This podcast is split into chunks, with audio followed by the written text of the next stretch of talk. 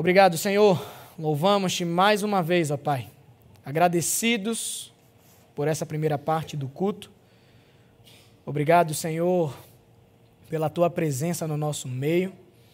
Nós nos alegramos em entoar louvores a Ti, ó Pai, como expressão do nosso amor pelo Senhor, da nossa devoção, da nossa adoração. Que toda vez que nós, como igreja, Senhor, abrimos as nossas bocas para louvar ao Senhor, que seja verdadeiramente em espírito e em verdade, que seja de todo o nosso coração, Senhor, porque o Senhor é merecedor de toda a honra e de toda a glória. Nós estamos aqui por causa do Senhor, porque este culto é para Ti, ó Deus. Muito obrigado, ó Pai, por tudo que o Senhor já fez, tem feito e continuará fazendo nas nossas vidas. Obrigado por este ajuntamento, ó Pai. Obrigado por esta comunhão que o Teu Espírito Santo torna possível estarmos juntos, Senhor, nos edificando, adorando ao Senhor, sendo ministrados pela Tua palavra. Que o Senhor recolha cada oração feita nesse lugar em nome de Jesus e faça tudo conforme a tua vontade, ó Pai. Nós nos submetemos a ela. Obrigado, Senhor. Nos ajude na, no entendimento da tua palavra. Nós queremos ser praticantes, não apenas ouvintes. Nos livra das distrações, ó Deus, e nos ajuda a nos concentrarmos na tua palavra para que ela habite ricamente nos nossos corações para que ela nos alimente, nos preencha e nos torne mais parecidos com o Senhor a cada dia, no nome de Jesus. Amém.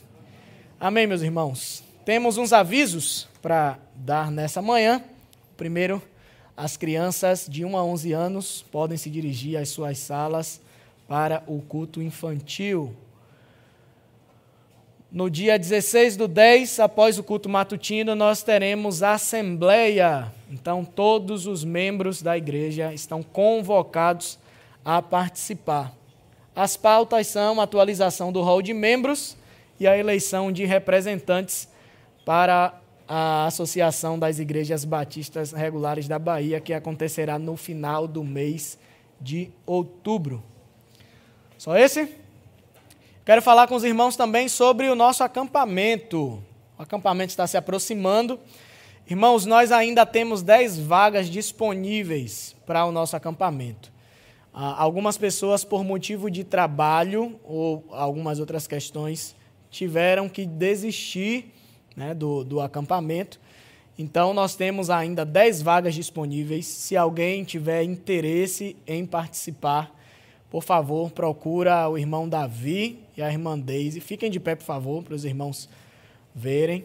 Podem procurar os nossos irmãos no final do culto, eles vão passar todas as informações para os irmãos. Será do dia 13 a 15 de novembro, 12, né? De 12 a 15 de novembro, nosso acampamento. Podem, podem sentar. No Eco Resort Pedra Bonita, ali em Santo Estevão. É isso? Foi onde foi o nosso acampamento em 2019. É um lugar sensacional, viu? Vale a pena. Além da, das ministrações, dos momentos de comunhão, é um lugar para quem gosta de tirar foto, descansar. É um lugar maravilhoso. Então procurem os nossos irmãos e orem para que a gente preencha essas vagas até lá. Amém. Vamos meditar na palavra do Senhor. Eu os convido a abrir as suas Bíblias no livro de João, capítulo 17. João 17. Nós vamos meditar sobre a oração sacerdotal de Jesus.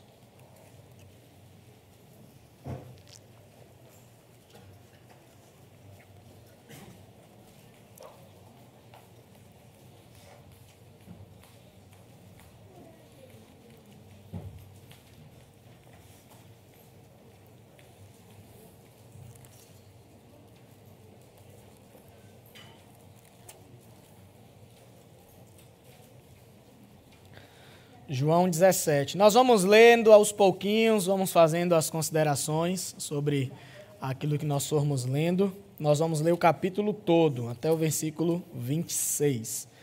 Então vamos ver primeiramente dos versos 1 a 5, que diz: Tendo Jesus falado estas coisas, levantou os olhos ao céu e disse: Pai, é chegada a hora. Glorifica teu filho, para que o filho te glorifique a ti. Assim como lhe conferiste autoridade sobre toda a carne, a fim de que ele conceda a vida eterna a todos os que lhe deste. E a vida eterna é esta: que te conheçam a ti, o único Deus verdadeiro, e a Jesus Cristo, a quem enviaste. Eu te glorifiquei na terra, consumando a obra que me confiaste para fazer. E agora, glorifica-me, ó Pai, contigo mesmo, com a glória que eu tive junto de ti, antes que houvesse mundo. Amém. Louvado seja Deus pela Sua palavra. O texto começa falando, tendo Jesus falado estas coisas. Quando você volta para o capítulo 16 de João, Jesus está ali com seus discípulos reunidos, fazendo uma espécie de despedida. Jesus sabia que a sua hora estava chegando, a hora de sua morte, de sua crucificação, e Jesus estava dando palavras de consolo e palavras de incentivo também aos seus discípulos. Ele finaliza no verso 33 dizendo: Estas coisas vos tenho dito para que tenhas paz em mim. No mundo passais por aflições, mas tem de bom ânimo, eu venci o mundo.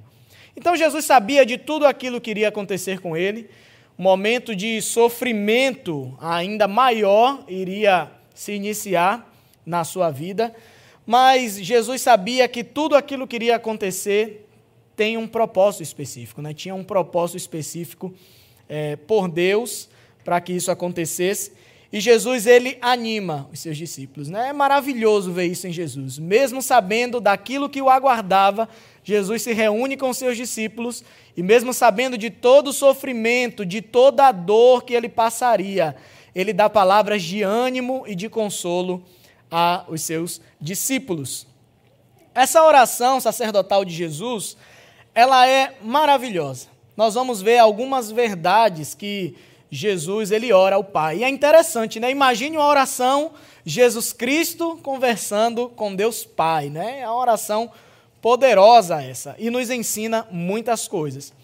Então Jesus conversando ali com seus discípulos, depois de finalizar, depois de falar com os discípulos, né? Tenham paz em mim. Essas coisas vos tenho dito para que vocês tenham paz em mim. No mundo vocês vão passar por aflições. Não vai ser fácil a caminhada de vocês, mas não se preocupem com isso não, né? porque eu venci o mundo. Então tenham bom ânimo. Confiem em mim, depositem a confiança em mim. Tudo isso vai passar. Eu já venci todas essas coisas. E aí Jesus ele ergue os seus olhos aos céus, como diz o versículo 1, e ele começa a orar a Deus. Essa oração de Jesus, nós vamos ver que ela aborda quatro temas que são muito importantes para nós. Essa oração de Jesus, ela vai falar, em primeiro lugar, sobre salvação. Depois, vai nos falar sobre a segurança da salvação que nós temos em Jesus. Vai falar sobre santificação e, por fim, de unidade do corpo de Cristo, da sua igreja.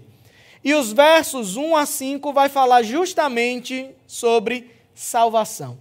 Então, Jesus sabia que a hora da sua crucificação se aproximava, mas ele sabia também que, mesmo com o sofrimento, mesmo com a crucificação, tudo isso culminaria para a glória de Deus. Deus seria glorificado em seu sofrimento. E muito mais do que isso. Assim como Deus seria glorificado através do sofrimento de Cristo, o próprio Cristo também seria glorificado pela sua obra redentora ali na cruz. E os versos 2 e 3 vai nos falar sobre a essência dessa salvação. Cristo morreu na cruz com um propósito, para nos salvar. E qual é a essência dessa salvação? Então, os versos 2 e 3 vai nos mostrar justamente isso é, o verso 2 e 3 fala assim: Assim como lhe conferiste autoridade sobre toda a carne, a fim de que ele conceda a vida eterna a todos os que lhe deste, e a vida eterna é esta, que te conheçam a ti, o único Deus verdadeiro, e a Jesus Cristo, a quem enviaste. Então, nessa oração aqui, Jesus está conversando com o Pai, e ele nos mostra que Deus deu autoridade a ele para nos dar vida eterna. O poder para nos dar salvação e vida eterna está em Jesus. E esse poder foi concedido pelo Pai. Então, nós vemos aqui que não são todas as pessoas que serão alvo dessa salvação. Nós vamos ver na, no decorrer da oração de Jesus que isso fica muito claro. Então, neste ponto, a gente já descarta a posição universalista de salvação, de que todos serão salvos. Nós vamos ver aqui, Jesus está falando que Deus concedeu poder a ele para dar vida eterna e salvar aqueles que o Pai o concedeu. Não são a todas as pessoas.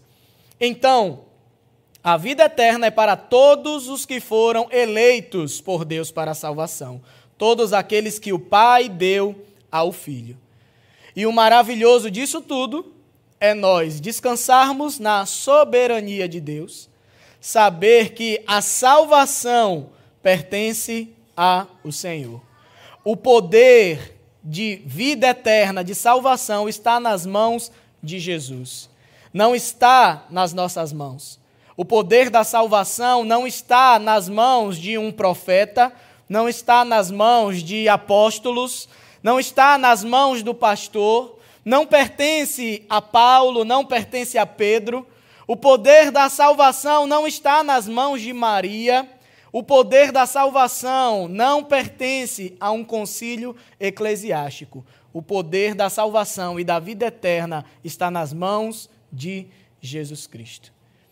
E isso nos traz um consolo e um alívio, né? porque na soberania de Deus, verdadeiramente, nós podemos descansar. O nosso Deus é justo e tudo aquilo que ele faz é bom, é perfeito e é agradável.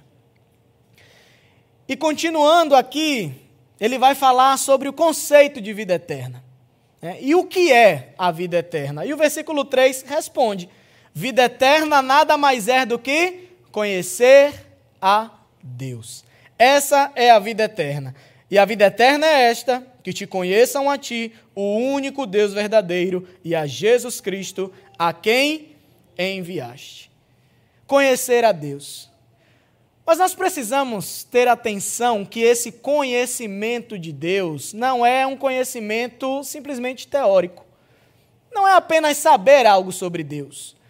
Não é fazer como muitos ateus ou céticos fazem, de pegar a Bíblia, abrir, ler para refutar Deus, para dizer que Deus não existe.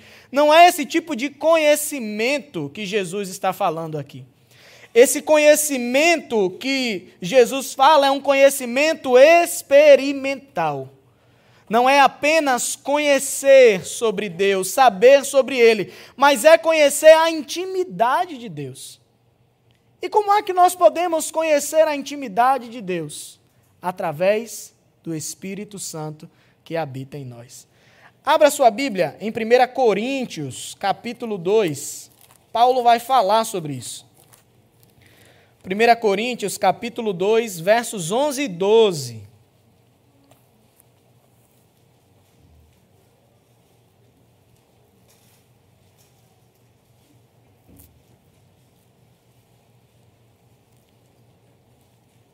1 Coríntios 2, 11 e 12. Diz assim: Porque qual dos homens sabe as coisas do homem, senão seu próprio espírito que nele está? Assim também as coisas de Deus, ninguém as conhece, senão o Espírito de Deus. Ora, nós não temos recebido o Espírito do mundo, e sim o Espírito que vem de Deus para que conheçamos o que por Deus nos foi dado, nos foi dado gratuitamente. Então, o Espírito Santo, que é o Espírito de Deus, que conhece o íntimo de Deus, esse mesmo Espírito habita em nós e vai nos revelando coisas sobre Deus, né? através da Sua palavra, através dessa intimidade, através desse relacionamento experimental com Deus. Então, conhecer a Deus é muito mais do que uma fé teórica. É muito diferente do que essa fé teórica. Conhecer a Deus é uma experiência pessoal de comunhão, de intimidade, de relacionamento com Deus. E é maravilhoso estar na presença de Deus, é maravilhoso desfrutar desse relacionamento de Deus. E o mais maravilhoso ainda é saber que esse relacionamento pessoal e íntimo que aqueles que são de Deus têm com Ele, o maravilhoso é saber que esse relacionamento que temos aqui neste mundo com Deus é apenas uma sombra do relacionamento, da consumação desse relacionamento que nós vamos desfrutar por toda a eternidade na presença dEle. Face a face com Deus, na presença de Jesus, desfrutando disso eternamente. Então, se já é prazeroso para você ter intimidade, estar com o Senhor, buscar a Deus, imagine lá quando nós estaremos diante dele, desfrutando pessoalmente da Sua presença. Essa é apenas uma sombra daquilo que nós desfrutaremos. E o versículo 4 vai falar sobre a consumação da vida eterna. Eu te glorifiquei na terra, consumando a obra que me confiaste para fazer. Jesus já tinha feito muita coisa até então, e João vai falar isso no final do, do seu evangelho. Ele vai falar que Jesus ele fez muitos milagres, fez muitas coisas, e foi tanta coisa que não dava para João escrever tudo que Jesus tinha feito, porque senão não caberiam em diversos livros. Então, até esse ponto que Jesus ora ao Pai, Jesus já tinha feito muitas coisas. Mas Jesus, nessa oração, estava apontando para aquilo que ele ainda haveria de fazer. E o que Jesus haveria de fazer é o ponto culminante da sua obra. É quando ele vai para a cruz e na cruz, Jesus diz: Está consumado. Esse é o ponto culminante da obra de Jesus. No grego, esse está consumado é uma palavra só, é a palavra tetelestai, que significa está pago. Na cruz, Jesus, quando disse está pago, significa o quê? Que não há mais dívida para o pecador que crê, que crê em Cristo Jesus. Não existe mais condenação para aqueles que estão em Cristo Jesus. O Senhor Jesus, na cruz, através da sua vida, como sacrifício perfeito, como cordeiro perfeito de Deus, ele pagou o preço pelo nosso pecado. E para aquele que está em Cristo Jesus não há mais condenação, não há mais dívida. A cédula de condenação que havia sobre nós, Jesus rasgou na cruz. E o diabo não tem mais o poder de nos condenar. Nós estamos salvos em Cristo Jesus. E essa obra de Jesus também traz uma recompensa para ele mesmo, está no verso 5. E agora glorifica-me, ó Pai, contigo mesmo, com a glória que eu tive junto de ti antes que houvesse mundo. Cristo se humilhou, veio como homem, assumiu a forma de servo, nos serviu, nos abençoou, falou sobre o reino de Deus, morreu em nosso lugar pelos nossos pecados, mas em sua ressurreição Deus o exalta.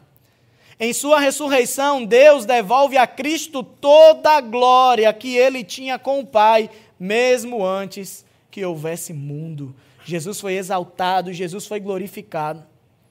E isso nos mostra que toda vez, a palavra de Deus diz que Jesus foi obediente até a morte morte de cruz. E essa obediência de Jesus, não é, trouxe essa recompensa. Jesus ele foi glorificado, ele recebeu de volta toda a glória que ele tinha com o Pai antes mesmo da fundação do mundo. E isso nos ensina também que a nossa obediência a Deus traz recompensas para a gente.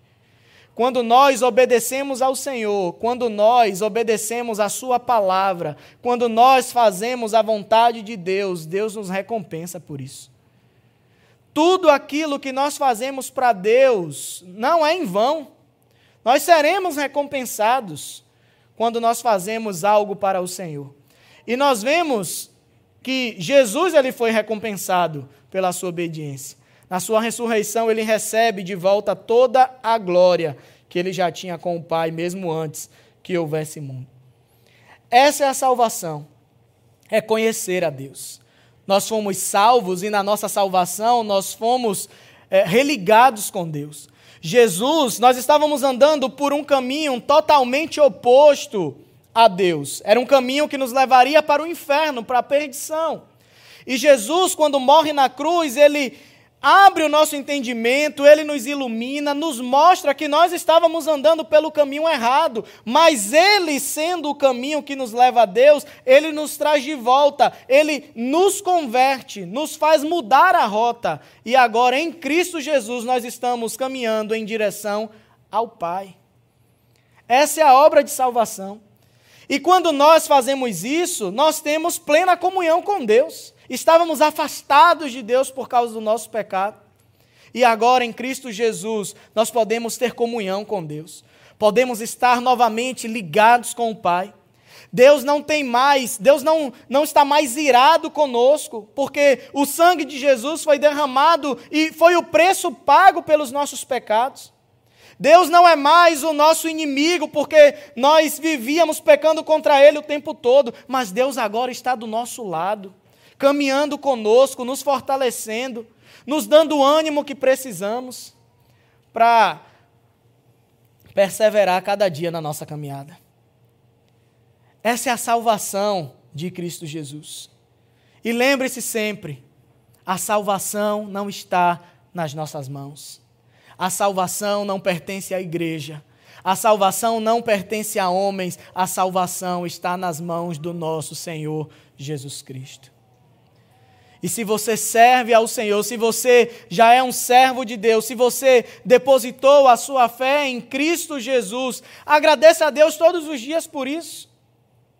Você é um privilegiado. Você foi um escolhido por Deus desde antes que houvesse mundo para desfrutar dessa salvação. E é um privilégio que nem todos poderão desfrutar. Nós somos privilegiados pelo Senhor.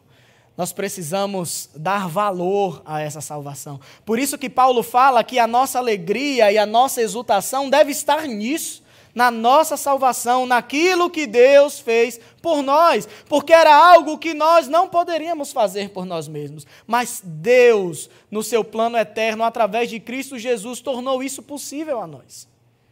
Então louvamos ao Senhor nessa manhã por isso. E mais para frente, a partir do verso 6, a oração de Jesus vai nos mostrar sobre a segurança da nossa salvação.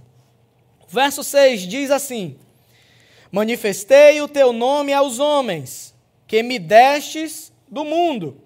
Eram teus, tu nos confiaste, e eles têm guardado a tua palavra. Agora eles reconhecem que todas as coisas que me tens dado provêm de ti porque eu lhes tenho transmitido as palavras que me deste, e eles as receberam, e verdadeiramente conheceram que saí de ti e creram que tu me enviaste. É por eles que eu rogo, não rogo pelo mundo, mas por aqueles que me deste, porque são teus. Ora, todas as minhas coisas são tuas, e as tuas coisas são minhas, e neles eu sou glorificado. Já não estou no mundo, mas eles continuam no mundo, ao passo que eu vou para junto de ti. Pai Santo, guarda-os em teu nome, que me deste, para que eles sejam um, assim como nós. Quando eu estava com eles, guardava-os no teu nome, que me deste, e protegi-os, e nenhum deles se perdeu, exceto o filho da perdição, para que se cumprisse a Escritura. Mas agora vou para junto de ti e isto falo no mundo para que eles tenham o meu gozo completo em si mesmos. Eu lhes tenho dado a tua palavra, e o mundo os odiou, porque eles não são do mundo, como também eu não sou. Não peço que o tires do mundo, e sim que o guardes do mal. Eles não são do mundo, como também eu não sou. Veja a segurança da nossa salvação que está em Cristo Jesus. O verso 6 nos mostra que, dentre todas as pessoas, quando ele fala que manifestei o teu nome aos homens que me deste do mundo. Mundo aqui significa todas as pessoas que estão no mundo. Jesus ele vai fazer é, essa separação, essa distinção de todas as pessoas que estão no mundo para aqueles que Deus deu a ele. Aqueles que Deus deu a Jesus estão bem guardados debaixo do seu poder. Então, dentre todas as pessoas, Deus dá alguns ao seu filho. Deus nos deu a Cristo. E a isso nós chamamos de eleição. É isso que é eleição. São aqueles que Deus escolheu para dar a Cristo, para estarem bem guardados. Então, quando a palavra mundo aqui é falada no verso, no verso 6, no verso 9, é por eles que eu rogo, não rogo pelo mundo, mas por aqueles que me deste, porque são teus. Então, o mundo simboliza isso, a totalidade de todas as pessoas que estão no mundo. E Jesus vai fazer uma distinção entre a totalidade dessas pessoas e os eleitos de Deus que estão em suas mãos. Os versos 11 e 12 vai nos mostrar que a eleição ela é uma obra soberana de Deus. Nós não temos nenhum poder de mudar o pensamento de Deus. Não temos nem o poder de fazer com que Deus nos escolha ou que Deus não nos escolha. Isso é a soberania de Deus. Isso está totalmente em Suas mãos. Deus elege as pessoas de maneira incondicional. Deus elege as pessoas de acordo com a Sua vontade. Não é mérito nosso. Não é por nossas obras. Não é porque somos bonitos, não é porque estamos em Salvador, porque moramos no Brasil. Não é nada disso. É a soberana vontade de Deus. E nós louvamos ao Senhor por isso. Quando nós chegamos nesse ponto de nos depararmos com a soberania de Deus, o que é que nos resta? Nos humilharmos diante dele, reconhecendo que somos pequenos, mas que Deus é grande, e nos voltarmos em louvor a Deus. Louvar, adorar o Senhor, porque Ele é poderoso, porque Ele é soberano, Ele domina, Ele criou tudo e todas as coisas. Então é justamente por causa dessa eleição divina que nós temos a segurança na nossa salvação. Porque Deus elegeu algumas pessoas para entregar a Cristo, para estarem bem guardados. E veja que foi Deus que fez isso. E Deus é um Deus que não muda de ideia. Você acha que Deus iria eleger alguém e depois dizer, ah, vou deseleger aí, não, não gostei mais não, vou às vezes se fala de um Deus que é refém daquilo que nós fazemos, né? Se fala de um livro da vida. A pessoa levanta a mão, vai na frente e se converte. Aí Deus vai e escreve o nome no livro da vida. A pessoa foi na frente e se converteu. Aí depois a pessoa começa a pecar lá na frente e se desvia. Ah, se desviou, deixa eu apagar aqui, tá andando errado, tá pecando, não serve mais para ser salvo não. Aí futuramente a pessoa se arrepende, vai orar, ó, oh, se arrependeu, vou escrever o nome aqui de novo. Que Deus poderoso e soberano é esse? Esse é o Deus que sabe todas as coisas, que está no controle de tudo? Esse Deus que está se pregando aí é um Deus que é refém das nossas vontades. O nosso Deus, ele é soberano e poderoso. Ele é um Deus que decreta as coisas. E as coisas que Deus decreta acontecem. Então, Deus é um Deus que não muda de ideia, ele é um Deus que não desiste no meio do caminho. Veja lá em Romanos, capítulo 8, versículo 30, o que a palavra de Deus nos mostra. Romanos, capítulo 8, versículo 30.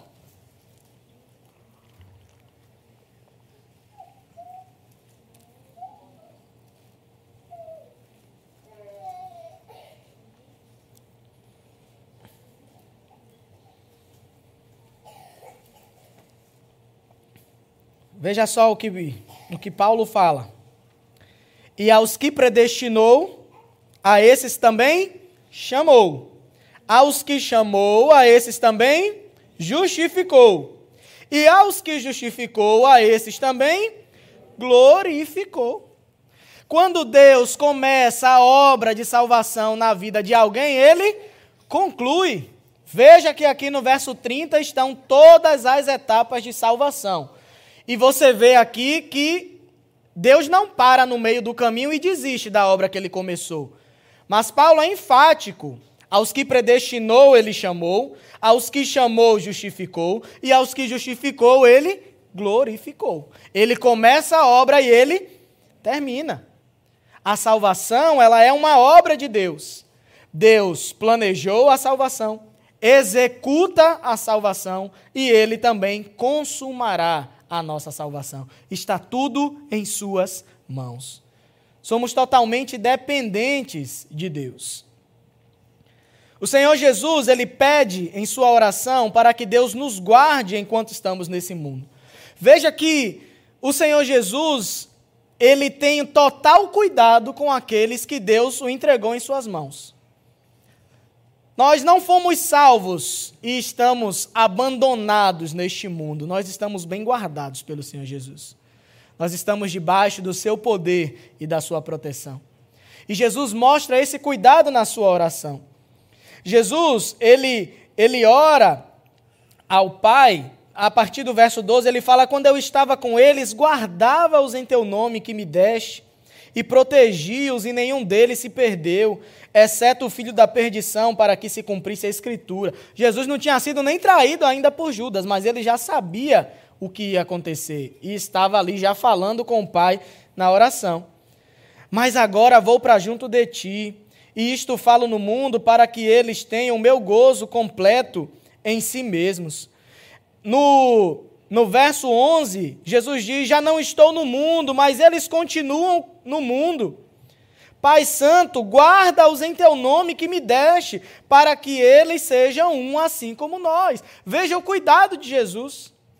Jesus não estaria mais ali presencialmente com os seus discípulos, e ele roga ao Pai: Senhor, Pai, eu não estarei mais com eles, guardando-os no teu nome que tu me destes, mas eu vou para junto de ti, mas permaneça cuidando deles. Guarda-os em teu nome que me destes. Veja a preocupação de Jesus. E essa obra intercessória de Jesus continua no céu. O Senhor Jesus continua ao lado do Pai, intercedendo por cada um que é filho de Deus. O Senhor Jesus continua orando por cada um de nós. Então, além de nos eleger, o nosso Supremo Pastor ainda cuida de nós para que nós não venhamos nos perder pelo meio do caminho. Além de ter morrido por nós, Ele está ao lado do Pai intercedendo por mim e por você. Então a segurança da tua salvação não está nas suas mãos, mas a segurança da tua salvação está nas mãos do próprio Deus. Peraí, pastor, isso às vezes traz uma confusão na nossa mente, né? Mas e aquelas pessoas que se converteram e andam pecando por aí? Essas pessoas são salvas? Eu estou andando tão certinho, né? estou me esforçando para viver uma vida de santidade e aqueles que vivem de qualquer jeito vão ser salvos também, porque levantaram a mão, porque foram à frente. Veja que na própria oração de Jesus ele deixa muito claro as características daqueles que são salvos. Mais à frente, Jesus, é, antes, né, um pouquinho, Jesus falou sobre a videira e os frutos, que nós conheceremos as pessoas pelos frutos. Como é que você conhece alguém que é verdadeiramente salvo? Pelos frutos dela.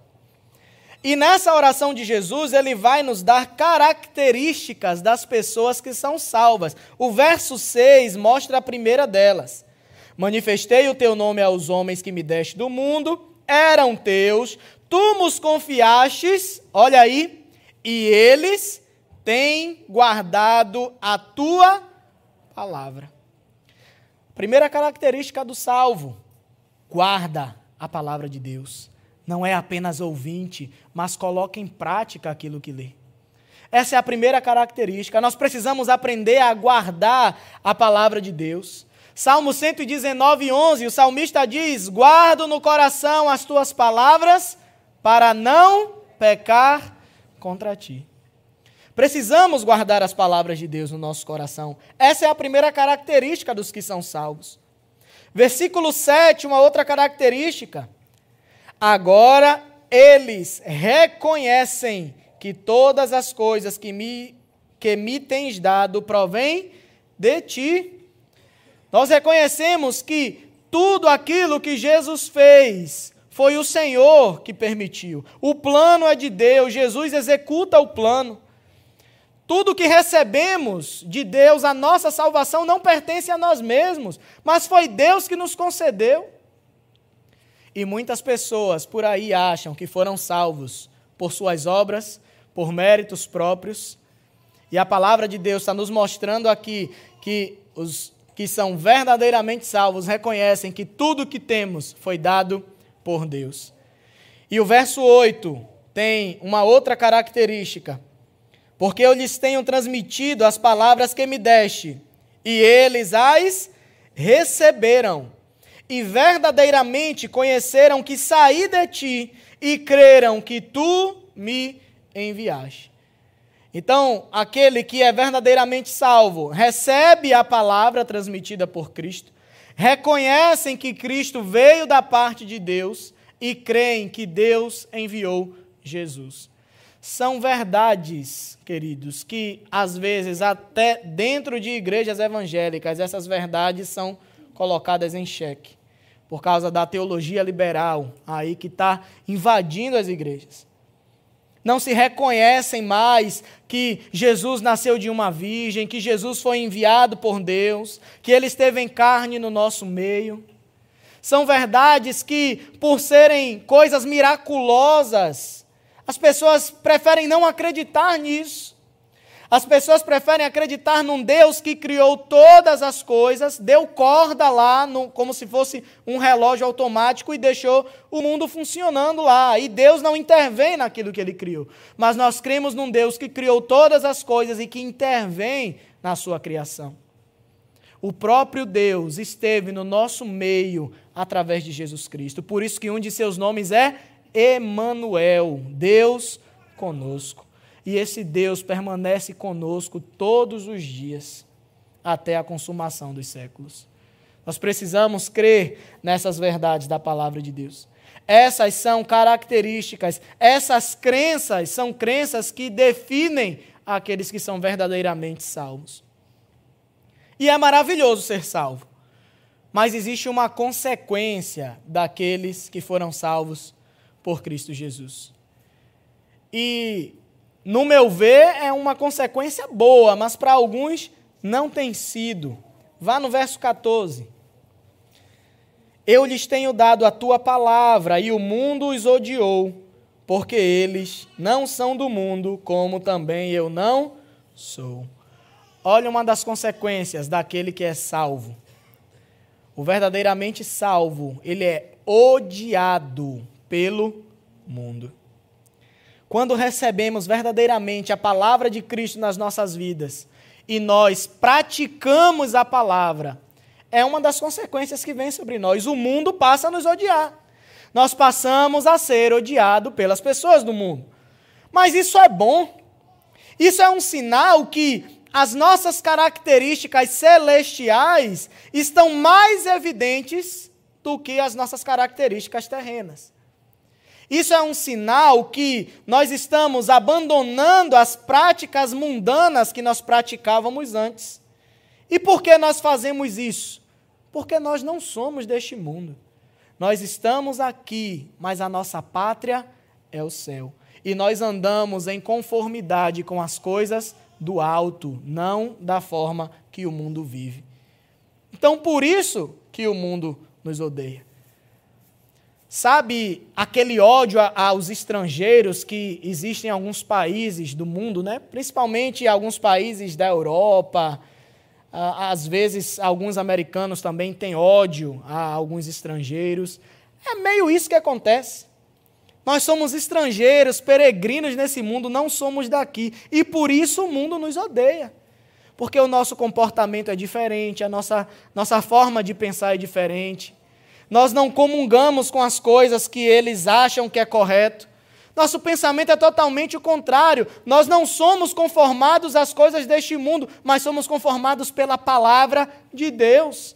E isso choca o mundo e por isso eles passam a nos odiar. E se o mundo tem odiado você, louvado seja Deus por isso. É um sinal de que as suas características celestiais estão evidentes na sua vida. Mas isso não quer dizer que você tem que ser aquele crente chato, né? Porque tem pessoas que o mundo odeia porque o cara é chato pra caramba, né? Então, assim, não é difícil o mundo odiar, né? Nem, nem, nem só o mundo. Às vezes, teu, tua própria família te odeia, teus parentes, a, a pessoa mais próxima de você não te suporta, né? Muitas vezes, porque são pessoas chatas, aquele crente chato.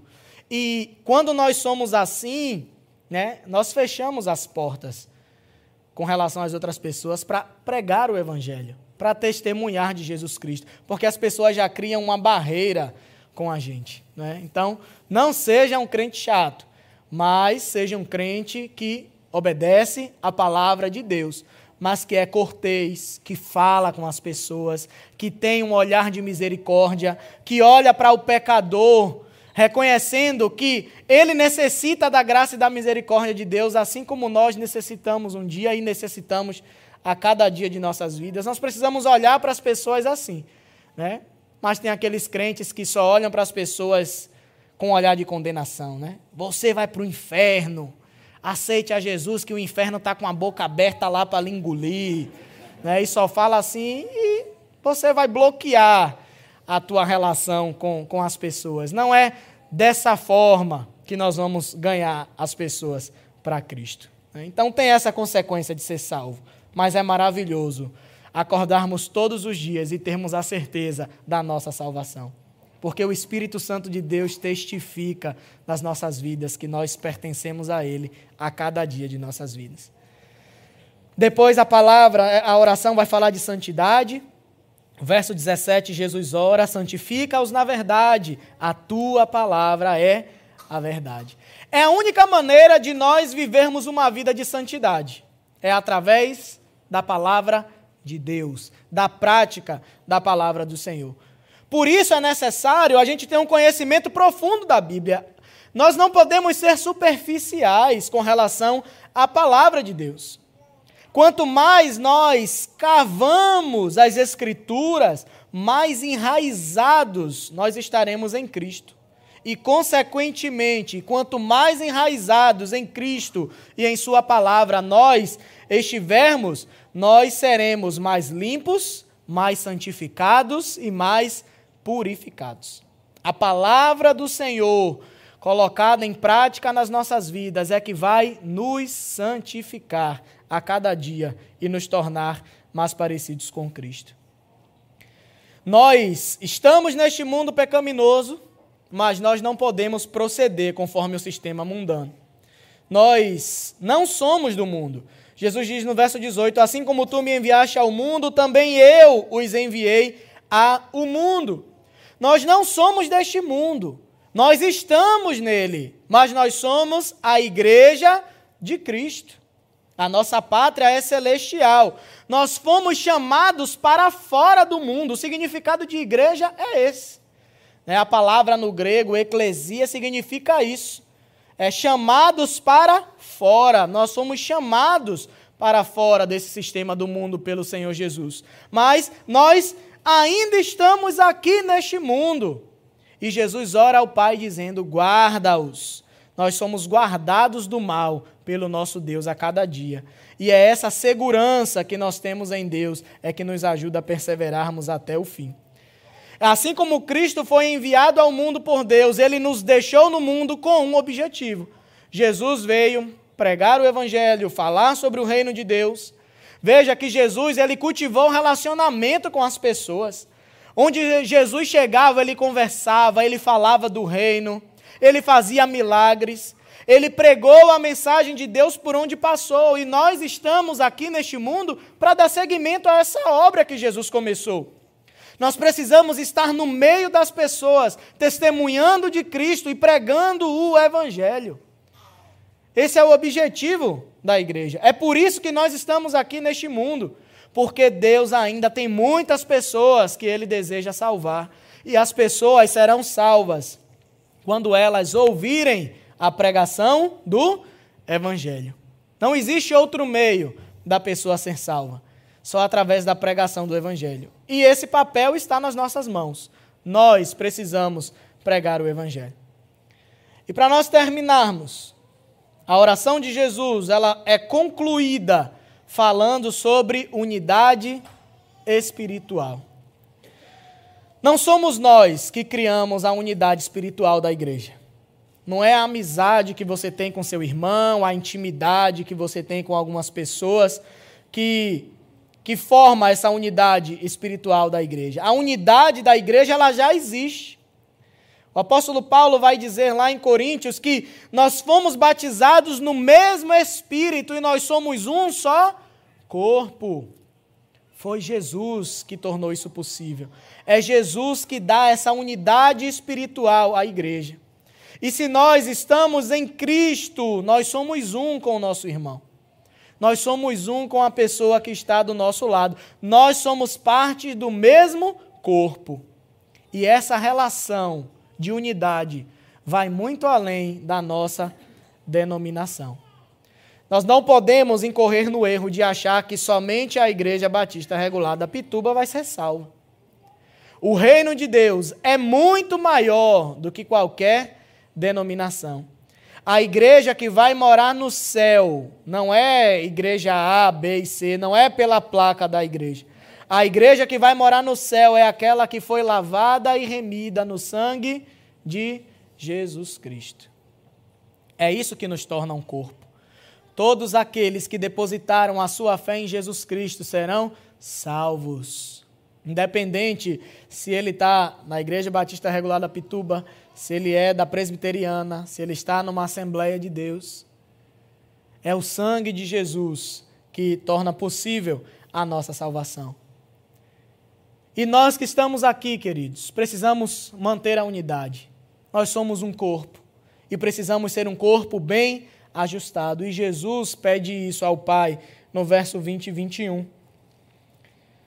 Principalmente no 21, que ele diz: a fim de que todos sejam um, e como és tu, ó Pai, em mim e eu em ti, também sejam eles em nós, para que o mundo creia que tu me enviaste. Existe uma unidade na Trindade. Existe uma harmonia entre o Pai, o Filho e o Espírito Santo. Existe uma relação de santidade entre eles.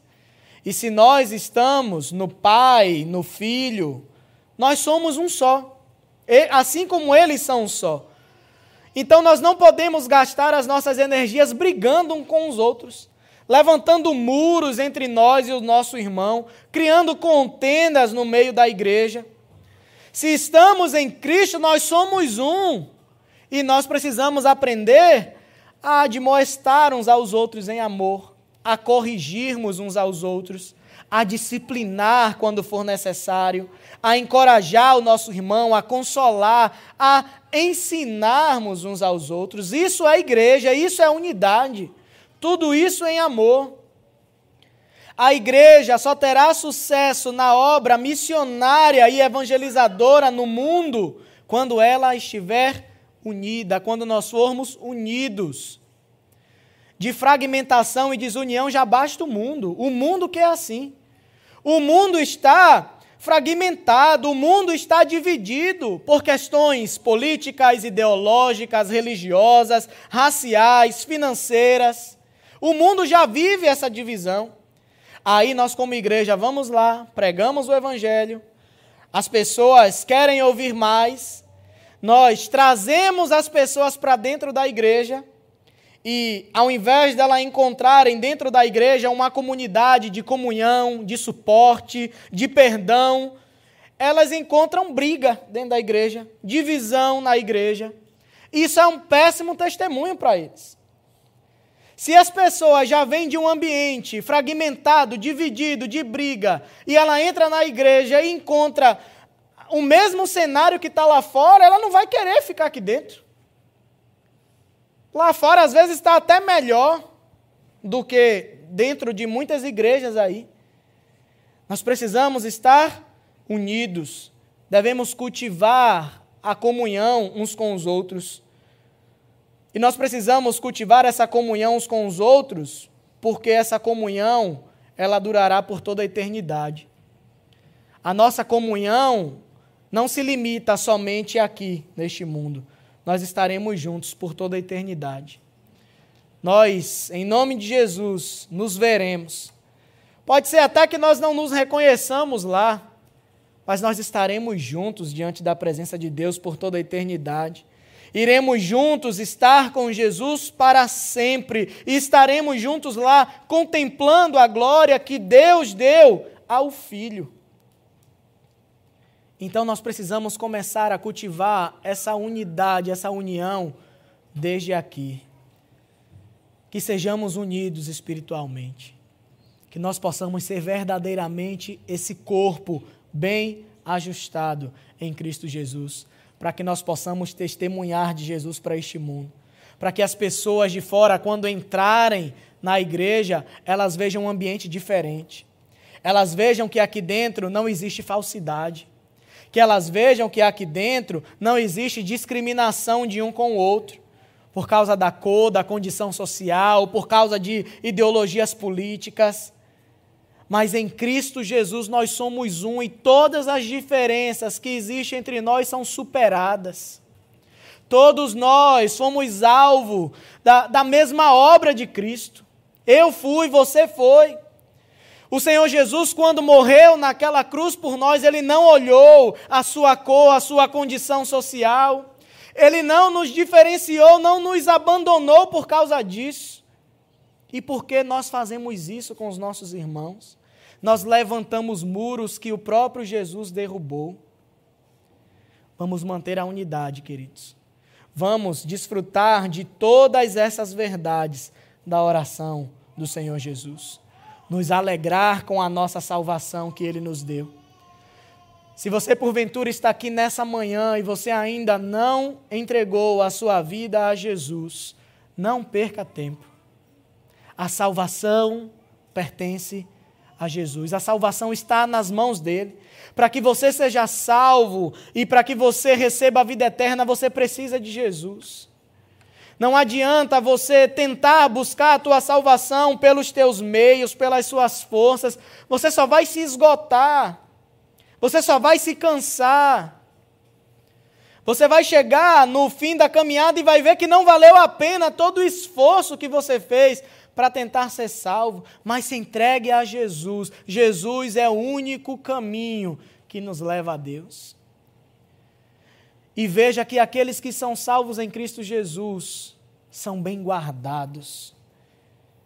Aqueles que são salvos por Jesus têm segurança da sua salvação. Mas esse é um privilégio somente para aqueles que estão em Cristo Jesus. Não perca tempo. Se achegue a Jesus enquanto é tempo. Amanhã pode ser muito tarde. Às vezes nós achamos que temos o controle das nossas vidas, mas nós não sabemos nem o que é que acontecerá no próximo minuto da nossa vida. Muitas pessoas, nesse engano, achando que têm o controle das suas vidas, acabou morrendo, perdendo a sua vida por acidentes, por coisas que aconteceram e elas não tomaram uma decisão na sua vida. Você pode fazer isso aí no lugar que você está. Orar ao Senhor, clamar a Ele e dizer: Senhor, vem ser o Senhor da minha vida. Eu entrego a minha vida ao Senhor. Você pode fazer isso aí no lugar que você está. E a partir desse momento, você estará bem seguro debaixo do poder de Deus. E nós, como igreja, Vamos tomar posse dessas palavras. Vamos tomar posse dessas verdades, da nossa salvação, da certeza da salvação que temos em Cristo Jesus, da necessidade que nós temos de nos santificar a cada dia, de demonstrar frutos de salvação e de nos unirmos como igreja. Que o Senhor nos dê essa unidade, que o Espírito Santo cultive isso no nosso coração, para que nós possamos amar uns aos outros de verdade, de todo o coração, e que nós juntos estejamos em Cristo Jesus, que é o cabeça da igreja, e que Ele nos guie até o final da nossa caminhada, até o dia que nós estaremos com Ele eternamente, em nome de Jesus. Vamos orar nessa manhã.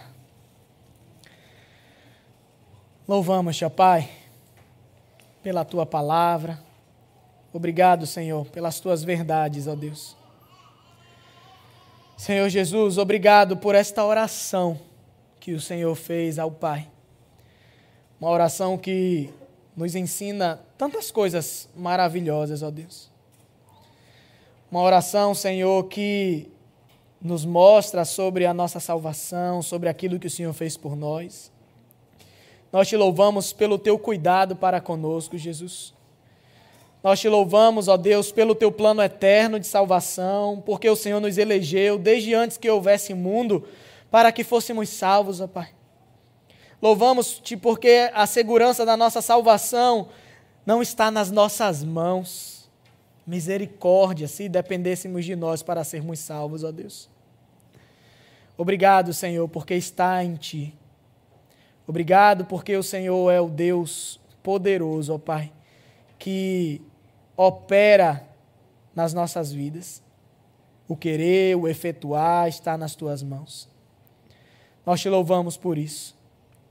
Nós oramos por aqueles que ainda não receberam essa graça de ter essa segurança de salvação em Cristo Jesus e pedimos para que o teu Espírito Santo os convença do seu pecado, os convença do, do, do quão eles são pecadores, do quanto eles estão se afastando do Senhor, fazendo as suas próprias vontades, ó Deus. E que eles possam se voltar a Ti com o um coração quebrantado, reconhecendo que necessitam de Cristo para se achegar ao Senhor. Faz a tua obra de salvação aqui, ó Pai, nessa manhã, neste lugar. Opera também, Senhor, na vida daqueles que nos assistem de suas casas aonde quer que essa palavra chegue, que o teu Espírito Santo opere de maneira poderosa, trazendo o convencimento do pecado, Senhor. Obrigado, Senhor, por tudo que o Senhor faz na tua igreja. Obrigado porque o Senhor cuida de nós. Obrigado porque nós estamos bem guardados debaixo do teu poder e ninguém pode nos arrebatar das suas mãos, Senhor. Muito obrigado por essa segurança que temos, ó Pai que estamos bem guardados em Ti. Nos ajude, Senhor, a estarmos a cada dia unidos como igreja, como um corpo, para testemunhar do Senhor neste mundo, para falarmos do Teu Evangelho, para que as pessoas, ao entrar, Senhor, por essas portas e estar aqui no meio de nós, vejam o quão maravilhoso é pertencer ao Teu corpo. Como é diferente, Senhor, o ambiente daqueles que servem ao Senhor, Pai. Obrigado, Senhor. Oramos, ó Deus, para que o Senhor tire de nós todo o temor do homem. A tua palavra diz que uma das consequências de sermos salvos é que nós seremos odiados pelo mundo. E muitas vezes nós, por temor do homem, queremos agradar as pessoas do mundo e acabamos nos conformando, Senhor, ao sistema mundano. Nos perdoa se temos feito isso. Que a tua palavra possa habitar ricamente nas nossas vidas, para que nós possamos fazer a tua vontade, ó Pai, em nome de Jesus. Para que nós sejamos, Senhor, pessoas que as pessoas olham para nós e veem Cristo em nossas vidas. Para que nós sejamos a cada dia purificados, lavados e santificados pela tua palavra. Que nós não tenhamos vergonha, Senhor, de colocar em prática tudo aquilo que temos aprendido, Senhor mas que o único temor que tenha no nosso coração é o temor ao Senhor, ó Deus. O Senhor é o único que nós precisamos temer. Tu és poderoso, tu és santo, e nós precisamos andar em santidade, assim como tu és santo, Senhor. Nos ajuda e nos fortalece, ó Pai, para a glória do teu nome. Traz união a nós a cada dia, para que sejamos um corpo bem ajustado que fala de Jesus Cristo, que testemunha de Jesus a este mundo. E que vidas possam ser alcançadas através de cada um de nós. Em nome de Jesus. Muito obrigado, Senhor. Nós oramos.